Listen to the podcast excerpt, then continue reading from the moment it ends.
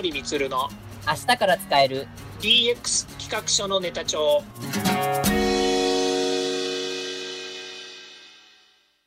こんにちは。サートプロの近森光です。こんにちは。アシスタントの堀内隆です。この番組は IoT、AI の教育事業の専門家近森光が DX デジタルトランスフォーメーションについて実際の事例を交えながら DX とは何か DX でどんな未来ができるかをご紹介いたします。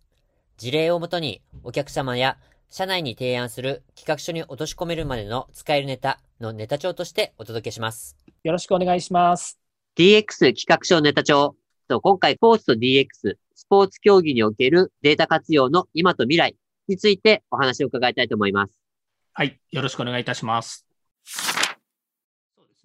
で、えー、まあ、オリンピックの話に戻ると、はい、まあ、そういうそのオリンピックの今のあの選手たち、それぞれが、はい、まあ、自分の、自分がどうやってこのオリンピックでやっぱり一番になるかということを見据えてですね、これまでデータでいろんなものをですね、あのえー、いろんな、いろんなというのは、このスポーツ、まあ、スポーツの中の、えー、テクノロジーなんていうんですかね、スポーツテックっていうんですか？はいはいはいはい。アスリートテックというのか分かりませんけれども、まあ、そういったことで、はい、えー、まあ、競技者と一緒にですね、えー、企業が一緒になって、こう、えー、新しい商品とかですね、それから、えー、分析っていうのをやってきているわけですね。まあ、二人三脚でなきゃこれできないですよね。うんでえー、で、そういったものが、こう、どんどんやっぱり進化する、もしくは、その、あの、そうですね、可視化されることによって、例えば先ほどのフィットネスミラーの部分とか、一般の消費者が使う部分にもこう反映されていくということがあると思うんですよね。はい。うん。やっぱりプロスポーツ選手に近づくためには、自分がどう鍛えればいいのかとか、自分が何をすればいいのかって、すごい興味あるでしょ。うーんですね。うん。やっぱりね、あの、どうせ走るなら早く走りたいし、はい。えどうせ鍛えるなら、シックスパッドのお腹になりたいですし、そうですね。はい、ね。運動不足の身としてはね、やっぱりそう感じてしまうわけですよ。はいはいはいはい。うんそうそういったものが今時ですと、やっぱりこうね、いろんなその技術を使うことによって、えー、達成できるというのはすごくいいことですよね。うんですね。うん。はい。ありがとうございます。えっ、ー、と、じゃあちょっと続いて、ちょっと二つ目をちょっと紹介したいと思います。えっ、ー、と、カタパルトという会社が出しているこのウェアラブルテクノロジーのものなんですけど、はい、サッカーの選手でよく使われているあのものですね。ちょっとこちら、うん、こちょっと、あの、どういったものかご紹介いただけますか？はい。えっ、ー、と、ウェアラブルテクノロジーという言い方をして、えー、使われているものなんですけど、はい、えっ、ー、と、私がこれを知ったのは多分3年か4年ぐらい前なんですよね。えそうなんですよ。あの、日本、多分日本だと思うんですけど、日本の選手が、ちょっとこうね、あの、えっ、と、え練習着の下に、なんかこう、えっ、と、なんていうんですかね、その黒いブラジャーみたいなものをね、こうつけてる選手がいたんですよ。で、これあの、ええ、名前からするとね、デジタルブラジャーっていう言い方をするらしいんですけどね。えー、で、何をそれつけてるのかなというふうに思ったら、はい、あまあ、当然ですけど、GPS みたいなですね、そういったあの、えーと、装置がついているんですよね。はい。えー、みたいなってことないです。今はもうその GPS がついてるっていうふうに断言できる、まあ、いわゆるデバイスがくっついてるわけなんですけども、はい、これを、えーと、つけることによって、その選手がどれぐらい走ったのかとか、どれぐらいの瞬間で、えーと、走っている速さがあるのかとか、それから、えー、まあ、データを全部ね、いろいろ監視すると、どれだけそのサッカーの、えーとちえー、なんでしょうね、その試合の中で、えー、ボールをどれだけの時間持ったとか、えー、どれだけパスを出したとかっていうのは、今までもあのデータとしては取ってたんですよね。それが個人のバイタルデータとかっていうのが、これで今度取れるようになるんですね。取れることになったんですよ。バイタルデータを？えー、で、まあ、言ってみたら、その、えっ、ー、と、バイタルデータっていうのは、あの、ご存知のように、その体重とか、えー、身長とかっていうバイタルの話以外にも、心拍数であるとか、それから、あの、まあ、あの、呼吸数であるとか、えー、そういった、まあ、走るデータもそうなんですけど、全部そういうのが取れるようになってるんですよね。ええええうん。で、それを通じて、えー、サッカーの、えー、試合の中で、そのデータを分析することによって、えー、例えば、うんと試合中であっても、どの選手がパフォーマンスが落ちてるかとかっていうのが分かるようになるんですね。そうすると、監督やコーチは選手をこう変えるタイミングっていうのを、うん、きまあ、きっちりとは言わないんですけれども、どこで変えようかとかっていうのはできると思いますし、うん、例えば、どんなに、えーと、優秀な選手で、どんなに、えーと、普段なんでしょうね、あのパフォーマンスが高い選手でも、パフォーマンスが下がるときっていうのはやっぱりあるわけですよね。ありますね。はい、その日のコンディションが、まあ、高くないとかっていう時もあるでしょうし、まあ、そういった時にもそのデータをあの見ることによって、えー、選手のやっぱりこう入れ替えができる。で、入れ替えができたりとか、選手の配置を変えれるっていうこともできるわけですよね。うんですね。うん、で、これがね、本当に私が知ったのは本当4、5年ぐらい前なんですよね。で、そでそこから今ではもう全チーム、あの、まあ、いわゆるえっ、と、ヨーロッパのチームとかアメリカのチームとか日本のチームもそうですけど、ほとんどのチームがそのデータをやっぱりトラッキングする、えー、装置をですね、やっぱり身につけて普段走ってますよね。ああ。じゃあもう、あの、その選手ごとの、まあその、まあ、コンディションや、それからバイタルデータもしっかり、で、パフォーマンスの、まあ、まあ上下といいますか、もうす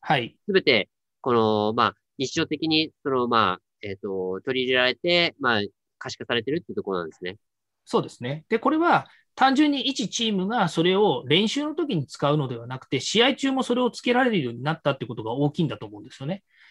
で、えーまあ、データを見るとですね、2015年に FIFA 国際サッカー連盟がですね、はい、この GPS デバイスを試合中に着用していいよっていうのを認めた認めたらしいんですね。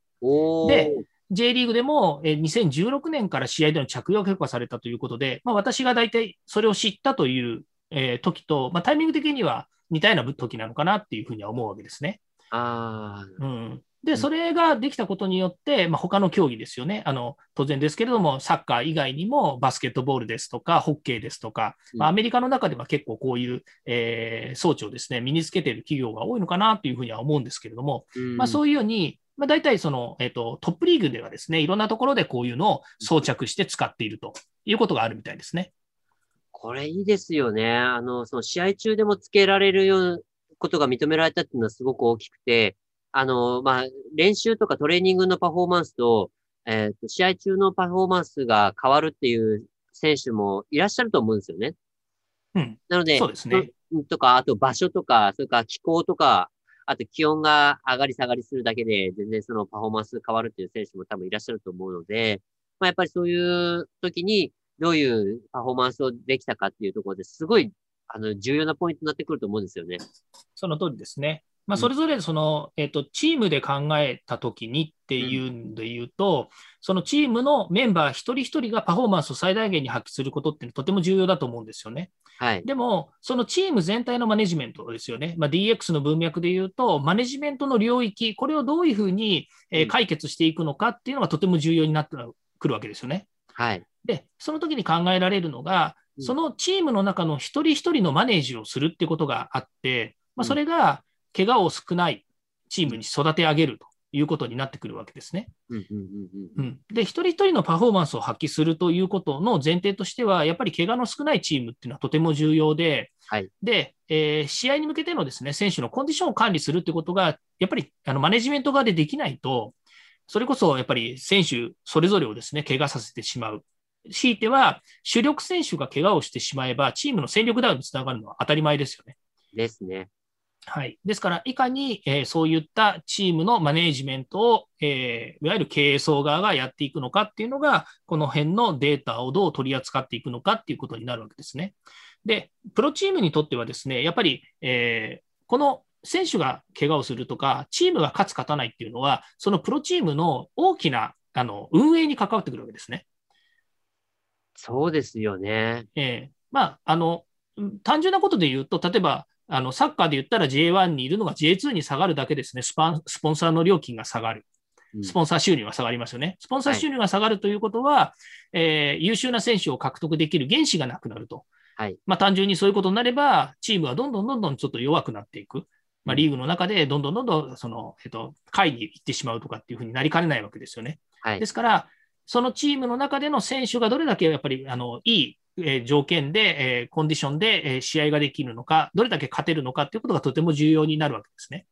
で、それをチームのマネジメント側がやっぱりより重視していくということになるわけです。で、いうのは、一人一人の選手は唯一無二なんですよね。はい。うん。やっぱりその、えっ、ー、と、例えば野球で言えば、試合に出てるのは常時9人かもしれませんけれども、その9人がベストメンバーでいつも出られれば一番いいわけですよね。ですね。うん、ですけども、やっぱり怪我をして出られなくなる。サッカーも11人の選手で、本当の主力メンバーですね、一番活躍できる、得点が取れる選手が怪我して出られないっていうだけで得点力が下がるわけですね。はい。うん。で、そうなると、やっぱりこう、えー、チームにとっても打撃ですし、その個人にとってもやっぱり打撃なわけですよね。ですから、今までの、えー、今までとは違う、えー、チームとしてどうやって選手をマネジメントしていくのかっていうのが、このデータを管理したり、データで分析することによって、より、えチームにとっての貢献度が高くなると。いうことであれば、結果的に言うと、チームが勝つ。そして、え、トップ争いに加わることによって、次年度の、え広告収入とかスポンサー収入っていうのが高くなって、チームは儲かると。ああ、な、わかります。それすごく、すごく予想できますよね。うん、うんまあ、それが結果的に言うとチームにとっていいことなんですけど、業界の発展にもいいことですよね。なりますよね。うん。うん。いや、まさしくなんですけど、ちょっと次に紹介する、あの、この、えっと、モータスという、こんな野球で、野球選手にこう使われるもの、ウェアラブル端末なんですけど、あの、大谷選手、今はもうね、はい、本当にもう、あ本当にもう全米を沸かせている、あの、大谷選手も使っている、この、あの、まあ、ひ、肘につけるバンドでしょうかね、これは。うん、そうですね。はい、なんですけど、もう大谷選手がね、今本当に大活躍されてるんですけど、まあ、もし、この大谷選手が怪我をしてしまったとかなってしまった場合の損失ってもうすごい、あれですよね、ことになりますよね。そうですね。まあ、あの、その、なぜその選手がですね、怪我をすると損失なのかみたいなのは、えちょっと先ほどね、お話しした通りなんですけれども、はい、こと大谷選手のことで言えばですね、こう、世界で唯一無二の選手ですよね、今は。はい、えー、全米を沸かせるのと同時に、やっぱり日本人としてのですね、まあ、私としてみれば、やっぱり誇りでもありますし、大谷選手のやっぱり活躍っていうのは、遠いね、日本から見ていても、ものすごく勇気をもらえるわけですよ。はい。うん、で、彼がやっぱり一番気にしてるのが、その、えっ、ー、と、彼は今二刀流でやってるので、バッティングもやるんですけれども、えっ、ー、と、投げる方もやってるわけですよね。はい。で、その時にその肘の問題があって、で、これは別に大谷選手に限らず、日本の野球の中では、ピッチャーっていうのは常にこう、えっ、ー、と、なんか、えー、なんでしょう、あの、あの、抱えてる問題なんですよね。で、それは何かっていうと、今までの KKD と言われている経験と勘と度胸っていうね、まあ、こういう KKD っていうのはビジネスの世界でも言われてるんですけども、はい、まあ、こういったあの経験と勘と度胸の中で、えー、野球もですね、えー、ピッチャーは投げ込みとかをやってたわけですよね。はいはいはい。で、1日何球投げ込みを毎日できたから、試合の時にやっぱりあのそれだけ強靭な体力と強靭な精神力が宿るみたいなことを言われてきたわけですよね。まさしく精神論ですよね、うん、そう。ところが精神だけが勝っても、結局肘は悲鳴を上げているっていうのが、今まで分かんなかったんですよね。うんうん、なぜかってやっぱりあのアドレナリンが出てる時って、ね、よくあると思いますけれども、自分が予期しないようなあの力を発揮するわけですよ。はいはいはい。でも力っていうのは、必ず、まあね、私が言うわけじゃないんですけど、力っていうのはどっかにあの負担をかけていることが多いわけですよね。ええええで、それがとかくその野球のピッチャーの場合は肘にやっぱり行くらしいんですよね。うんでそれをね、このモータスさんという、これ日本企業なはずなんですけどね。まあ、そこがですね、はい、えっ、ー、と、この肘につけるトラッカーを作ってですね、はい、で、大谷選手の投球フォームをですね、こうリアルタイムで分析しながら、まあ、これ私もニュースで見た話であれなんですけどね。はい。その、えー、まあ、いわゆる投げてるフォーム、それから投げてる練習量ですね。この中からそのデータを取って、えー、そのトラッカーから出てくるバイタルデータを見るとですね、本当にあの肘があのこれ以上投げちゃいけないよっていうアラートを出せるような仕組みになってるみたいなんですよ。これ便利ですよね。えー、そうなんです。だから、えー、そういうデータをですね、ちゃんと貯めて活用することによって、その選手を守ることができるんですね。で、うんそれが守れるっていうことは何かっていうと、毎日、えどれだけの練習までなら肘が耐えられるっていうことを、いわゆる練習の最大限の効果が発揮できるってことなんですよね。そうですね。これ以上やると、あのー、怪我をするってことは、それ以下の、まあ、一応マックスのところぐらいまでやれ、まあ、マックスのところ、まあ、ちょっと、まあ、やりすぎもいけないですけど、マックスのところまでやれれば、それがパフォーマンスを最大化できるための練習ってことですよね。そのその通りなんです。ええで、それを毎日繰り返すことによって、まあ、ある意味で言うと、より強靭な、えー、まあ、体もできるんですけれども、はい、あのその精神力もそこまでやあの養えるわけですよね。でも、うん、体が壊れてしまったら、もうそれ以上の練習はできませんし、で、そのでき練習ができない時の精神って、ものすごいやっぱりダメージがあるわけですよね。はい。うん、で、それがやっぱりこうね、あの、データをもとにして、それが、あの、えー、あなんていうんですかね、そのデータで回避できるっていうのはすごくいいことだろうなというふうに思ってますよね。あそうですよね。なんかこう、うん、こうね、投げ込みしなきゃいけないとか、トレーニングしなきゃいけないでやってしまって、あの、結果的に怪我をして潰れてしまうとかっていう風になってしまうって、まあ、本当散々、こう、スポーツ選手、今までのスポーツ選手とか悩まされてきたと思うんですけど、本当悲劇だなって私も思うんですよね。いつも思うんですけど。うんうん、そうですね。あの、ね、その僕もそうですけども、そのスポコン漫画ってあるじゃないですか、スポーツ根性漫画ってね。ああいうのを見ると、やっぱりあのね、もう、やっぱりこうね、あの、書いてあるわけですよ、いろいろ。やっぱり。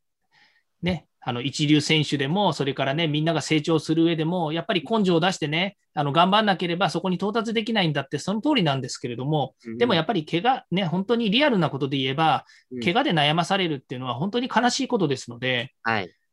それが、あの、本当にね、あの、えー、まあ、少年野球もそうですし、それから、えー、中高大、ね、あの、プロになる前にですね、やっぱり怪我で泣いてしまうっていう子もいっぱいいるわけですから、はい、まあ、そういうところにもですね、若年層にもこういうものがどんどん普及してくると、あの、いいんじゃないのかなっていうふうに思いますよね。そうですね。なので、本当にその、スポーツとは切っても切り離せない、あの、この怪我とのね、まあ、あの、未然に防ぐという意味でもすごく大きいですし、まあ、その後の、まあ、どうかしたらあれですよね、スポーツ選手とかの場合は、その人の人生にも関わってくるところもあるので、やっぱそういったところをね、ねあの、やっぱ守っていく上でも、まあ、マネジメントをしていく、こうデータでマネジメントしていくっていうところは、今後欠かせないところかなと思いますね。そうですね。で、これは、あの、どちらかというと、やっぱり先ほど言いましたが、データ分析というのは、それぞれの選手や、はい、それからその選手が、もう日々こう持っているデータを分析することから始まるわけですよね。はい。うん、でそういうことで言えば、もう彼はベーステクノロジーです。もうでそのデータっていう部分が結局積み重ならないと判断ができない部分になりますので、うん、本当にですね、この、えー、ベースの技術、これをですね、どんどんどんどんこう蓄積していくということが、これからのスポーツ、えー、運営の中でとか、もしくはスポーツをする人間にですね、多大な影響を与えることだろうなと思いますよね。あの、今回の、まあ、企画書のネタ帳としても進めたいと思うんですけど、まあ、データをあの活用して、最大限あの発揮するっていうところ、っていうところですよね。そうですね。もう何何を置いてもですね、今データを活用しないで、うん、いいパフォーマンスはやっぱり出せませんよね。うん、で、まあ、そう考えるとですね、えー、これは一つは先ほど言いましたけど、環境ですよね。うん、やっぱり国際社会がそのデータをもとにして、えー、チームマネジメントやスポーツ選手を守って、そしてスポーツという祭典やスポーツっていう、この、えー、まあ、いわゆる商業ベースで言ったら、スポーツっていうのも商業ベースになってしまうのかもしれないんですけども、まあ、そういうところで、えー、存在する人たちの、えー、環境を守ると。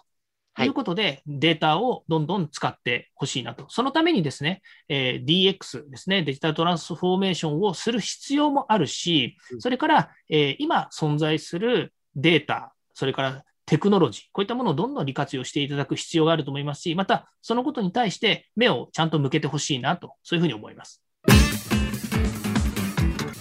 では、そろそろエンディングの時間になりました。